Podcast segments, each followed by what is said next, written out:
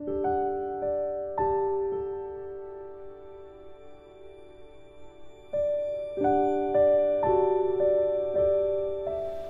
bueno es cuando comenzamos en el camino con toda nuestra energía, nuestras fuerzas. Queremos ya servir al Señor, queremos que Él nos use, queremos que Él opere a través nuestro, ver milagros, ver sanidades, ver el rostro del Señor, escuchar la voz audible, como eh, habla su siervo a nosotros.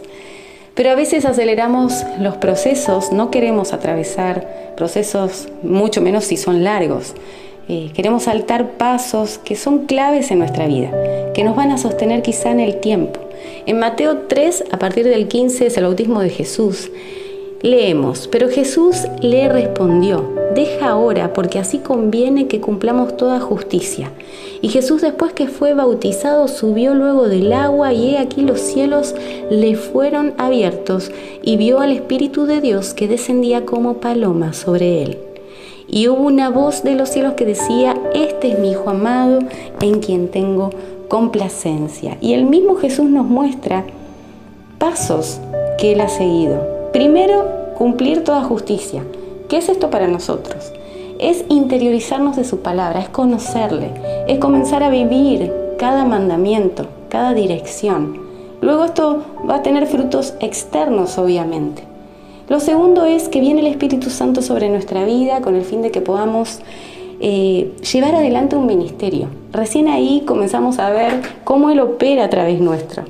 Comenzamos a ver todo lo que Él quiere hacer a través nuestro.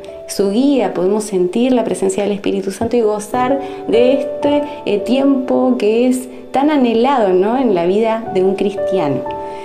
Pero vemos a lo último la voz en el cielo que dice el Padre hablando, este es mi Hijo amado en quien tengo complacencia.